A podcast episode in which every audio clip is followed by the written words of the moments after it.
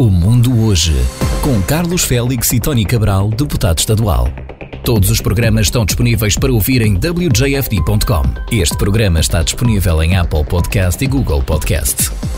Muito bom dia mais uma vez. Como é habitual às quartas-feiras a esta hora, contamos com a participação do deputado por Massachusetts António Cabral e como é hábito vamos falar sobre vários assuntos, entre eles a economia, vamos falar também sobre a emergência de saúde pública Covid-19 em Massachusetts que termina amanhã e é precisamente no mesmo dia em que acaba o estado de emergência do governo federal também relacionado com o Covid-19. Tudo isto e mais ainda que o deputado António Cabral tem também para nos trazer nesta manhã no programa de hoje. Tony Cabral, bom dia. Bom dia, Carlos, bom dia. Espero que estejam todos de saúde. A seguir, e a seguir as recomendações são a partir, especialmente a partir desta semana, a partir de quinta-feira, portanto amanhã, são completamente voluntários, voluntárias. Uh, como sabem, o Estado, o Governo Federal e o Estado de Massachusetts vão, a partir do dia 11 de maio, tudo, tudo aquilo que estava em, em, vigor em relação à emergência do Covid, portanto, a emergência de saúde pública relacionada com o Covid-19,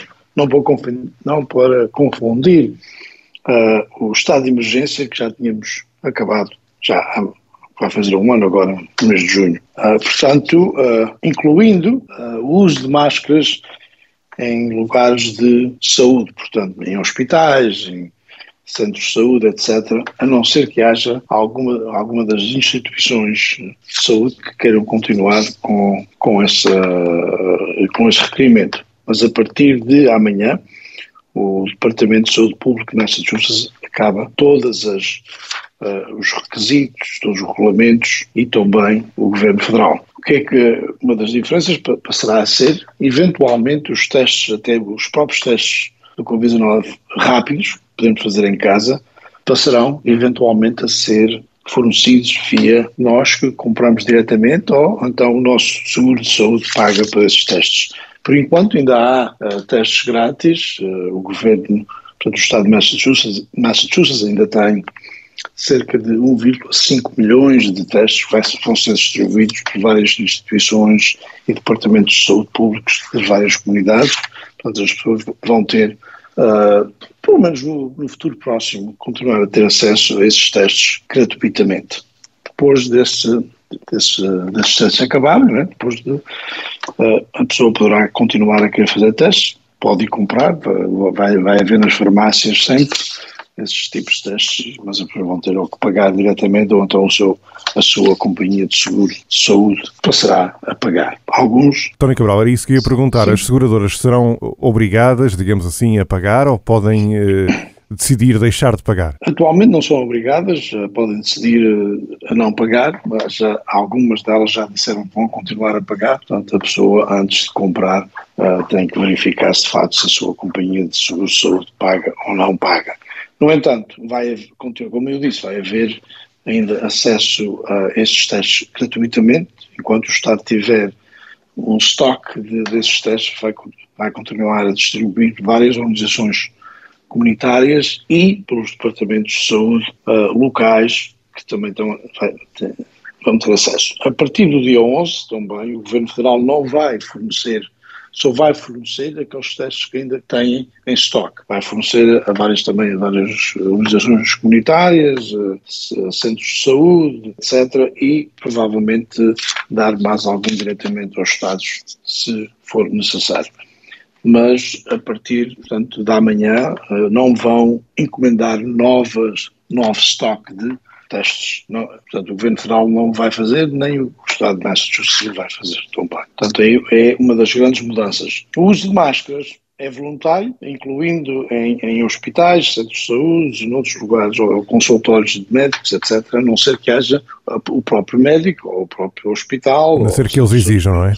Podem exigir se quiserem, não é? mas não é obrigatório por parte do Estado de Massachusetts. É uma, isto é uma das decisões um pouco incontroversas. Havia uh, grupos de médicos e alguns CEOs de, de, alguns hospitais que... Que pediam para continuar a ser obrigatório em Massachusetts o uso da máscara, não era? Sim, mas uh, o, portanto, o comissário, é que é um novo, está à frente agora da, do Departamento de Saúde Pública de Massachusetts, o, o Dr. Robbie Goldstein, é que é agora o comissário do departamento, foi, é começou há pouco tempo, portanto é um apontamento da governadora Maura Healy, fez essa decisão e é assim a decisão. Portanto, também ele anunciou que o dashboard, portanto toda aquela informação que nós temos atualmente era diariamente, é uh, semanal, continuará, o Estado vai continuar a manter essa informação, esses dados, enquanto houver dados suficientes para manterem semanalmente. Uh, se num futuro, ele também disse né, que num futuro, se os dados não forem suficientes, bastantes para manter semanalmente, vão talvez fazer com menos frequência, portanto vão atualizar com menos frequência. Mas por enquanto continua como está agora, portanto todas as semanas é atualizado e os dados são dados publicamente. Aqui está as grandes mudanças, né? em termos do Covid-19, ele também ao mesmo tempo disse que, disse que um, portanto o vírus do Covid-19 passará a ser um vírus como outro vírus de, que tem a ver com o nosso sistema de respiração, portanto, geralmente ataca os pulmões, neste caso, né? passará a ser um outro vírus como outro qualquer. Temos vacinas para este vírus, temos eh, medicamentos eh, especificamente se a pessoa fica doente com o vírus. Uh, e, portanto, sabemos, conhecemos, sabemos como é que devemos tratar da situação como outros vírus qualquer. Ele disse também que o vírus não quer dizer que a partir de amanhã, do dia 11 de maio, desaparece. Ele vai continuar connosco, como outros vírus têm continuado e vai, e como qualquer outro vírus que, que existe, muda, não é? Há variantes e vai continuar a variar uh, no futuro, como outro vírus qualquer. Portanto, essa é a última informação em relação ao Covid-19 em termos do que o Estado e o Governo Federal vai passar a fazer ou não fazer. Talvez seja melhor dizer dessa maneira. Um, em termos da, da, economia, está um bocadinho, continua tremida. Uh, os resultados da, do primeiro trimestre deste ano, os resultados da, portanto, da, uh, das várias companhias que uh, três em três meses tornam públicos os seus, os seus rendimentos, os seus lucros, os seus investimentos, etc. Uh, especialmente certas companhias locais, quando digo locais, do estado de Massachusetts, como o um, TripAdvisor, por exemplo, toda a gente conhece, pode fazer marcações de viagens ou, ou férias no TripAdvisor. Uh, as ações uh, desceram e, ao mesmo tempo, portanto, os resultados do primeiro trimestre não foram necessariamente favoritos, por isso é que a sua, a sua, as suas ações desceram no mercado na Bolsa de Nova York. Uh, houve outras que fizeram, tiveram melhores resultados, como o DraftKings, não sei se conhecem esta companhia, é uma companhia relativamente nova, uh, que é a companhia uh, que a pessoa pode usar o app dessa companhia para fazer apostas né, em jogos profissionais, etc, etc, em todo esse tipo de competição incluindo desportos de, de universidades, uh, não necessariamente de Massachusetts, mas universidades fora de Massachusetts, quando há jogos de futebol, ou beisebol, ou hockey, etc. Uh, um, as ações subiram e os resultados do primeiro trimestre da, dessa companhia foram positivos. Para dar outro exemplo de companhia que se chama da companhia local aqui em Massachusetts, Uh, portanto, é, é, algumas tiveram bons resultados, outras não tiveram, continua assim um bocado complicado, não tem a ver com a inflação, não tem a ver com os juros que o Federal Reserve Bank uh, tem imposto e, portanto, a tentativa de diminuir ou reduzir, assim dizemos, a inflação uh, está a dificultar certas companhias. Também, esta saída do Covid-19 também está a dar a dar maus resultados em termos de postos de trabalho, porque há muitas companhias que estão a dar layoff atualmente porque não necessitam número de funcionários que necessitavam ou que, que era necessário uh, durante o Covid-19, principalmente uh, no, no, ramo de, daqueles serviços mais diretos uh, ao público em geral. Portanto, é a situação económica mais ou menos que está a acontecer. o Fox News anunciou também, é uma das companhias que o seu, o seu primeiro trimestre, uh, os seus rendimentos investimentos, lucros, foram negativos e uh, é diretamente associado ao, portanto, àquele, um, àquele processo judiciário que eles chegaram a, chegaram a um acordo, não, não chegou a ir a um, a um, a um júri, né? os, a companhia Dominion, como se recordam, eles concordaram em pagar, a Fox concordou em pagar uh, mais de 700 milhões de dólares uh, para chegar a um acordo com o Dominion.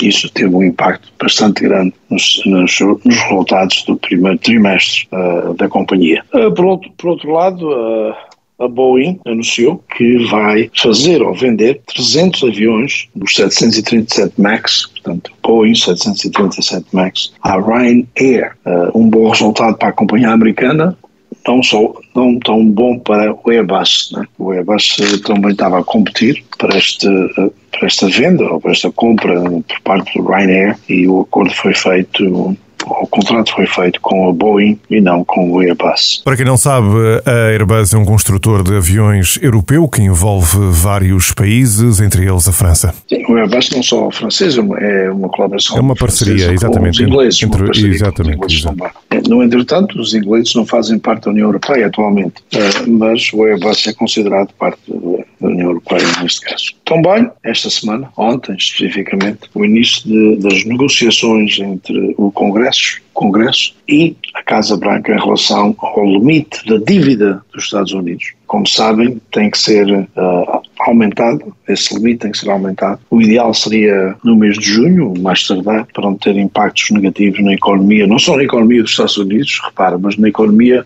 mundial, porque uh, se isso não for, se não houver um acordo aqui para aumentar o limite da, da dívida, é bastante complicado. Vai, vai... O que é que poderá acontecer? Nós ouvimos falar nisto regularmente, quase todos os anos ouvimos falar neste problema. Como é que isso se resolve? Bem, atualmente o Congresso tem que, tem que passar uma lei para aumentar o limite da, da dívida. Como sabem, o, a, Câmara dos Representantes é controlada pelo Partido Republicano e a Câmara do Senado pelo Partido Democrático. No entanto, a Câmara dos Representantes já passou uma proposta, mas uh, com essa proposta inclui reduções de despesas em vários programas do Governo Federal, etc, etc em que a Casa Branca e o próprio Partido Democrático não concordam, acha que a lei para, para aumentar o limite da dívida deve ser uma lei que não envolve mais nada em relação ao funcionamento do governo federal. O ideal é especificamente só acerca de uh, aumentar o limite de dívida. Neste caso, os republicanos não estão interessados em fazer esse género e a Casa Branca também não está interessada da maneira que eles estão a propor. Portanto, esperamos que haja um acordo, eventualmente, até o mês de junho. Uh, senão poderá, poderá ser desastroso economicamente para os Estados Unidos. Poderíamos entrar numa recessão, começando com isso, né? E depois tem implicações mundiais, porque o poder económico dos Estados Unidos e a e a, e a garantia de pagamento das, das suas dívidas é importantíssimo para o sistema bancário mundial. Ah, portanto, isto é um assunto extremamente importante e tem que ser resolvido ah, o mais breve possível, com menos complicações possíveis, é o ideal. É isso que o Presidente Joe Biden está à procura, mas o Congresso, especialmente a Câmara dos Representantes, atualmente não concorda com o método da Casa Branca e com aquilo que eles querem fazer. Portanto, as primeiro dia de negociações foram ontem, encontraram-se na Casa Branca o, o, Speaker of the House, Kevin McCarthy, e o Sr. McConnell, e, claro, o Sr. Schumer, por parte do, por parte do Senado, porque a maioria é democrata, ele tinha que estar na reunião, claro. Também uh, houve uh, o presidente, bem, não vou chamar, vou chamar apenas Putin, Vladimir Putin da Rússia, Uh, como sabem, uh, é, há uma, em maio, especificamente no dia 9 de maio, foi ontem, é o dia da vitória. Portanto, é, uma, é um feriado importantíssimo uh, na Rússia, é um feriado que vem do tempo da União Soviética, assinala a vitória, finalmente, da União Soviética contra a Alemanha nazista da Segunda Guerra Mundial. Portanto, é um dos feriados relacionados com a vitória de, das Forças Armadas da União Soviética, neste caso da Rússia, uh, uh, é uma, uma, um dos dias mais importantes uh, no calendário russo, nesse sentido.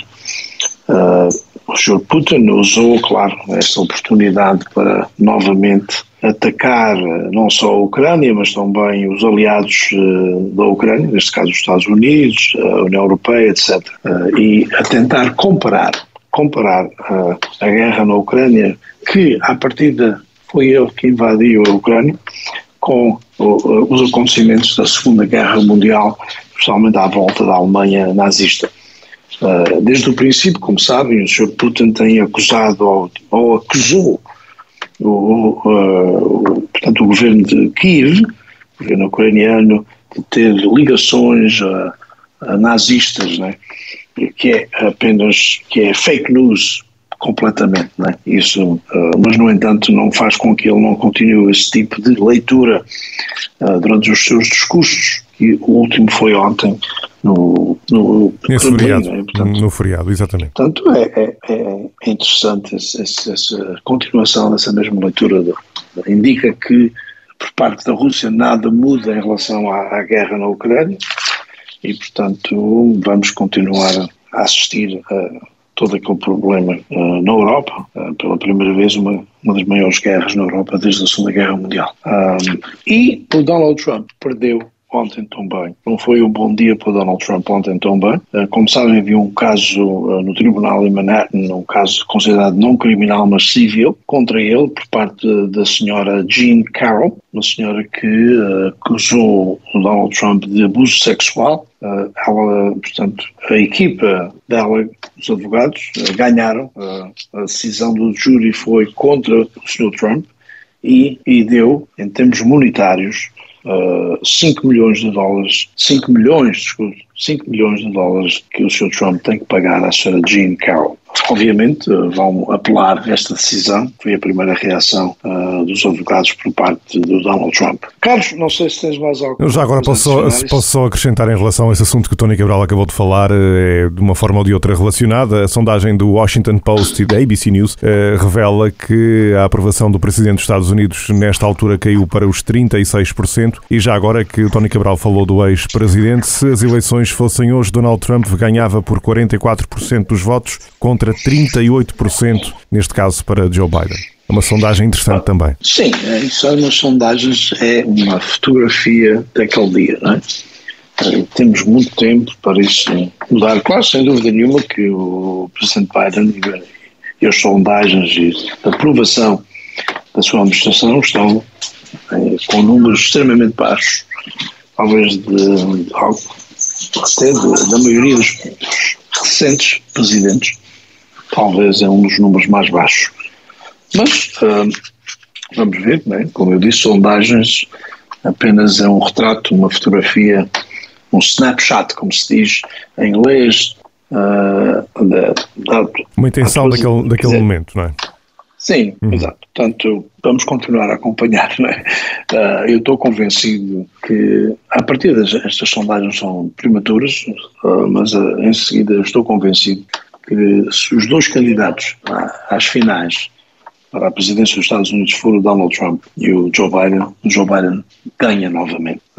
essa é uma, não é só a minha leitura, mas eu acho que é muitos outros que têm talvez muito mais informação do que eu em termos da, da, da máquina, do interior das máquinas políticas dos vários candidatos ou, ou partidos, neste caso. Uh, bem, bem, vamos à frente então. então. Vamos à frente, vamos então aos números em relação ao Covid-19. O estado de Massachusetts uh, fez 38.416 testes, desses testes 897 novos casos. Cá está a prova que continuamos a descer, que levou a influenciar decisões do Departamento Público de Saúde de Massachusetts também. Uh, alguns hospitais uh, não têm uh, pacientes nenhums com o Covid-19 em Massachusetts, isso é um bom sinal. a média dos últimos sete dias está em 2,46% de novos casos, 44 dos 897 foram em Bristol County. Hospitalizados na totalidade de Massachusetts estão, estão com 172 indivíduos, portanto 172 pessoas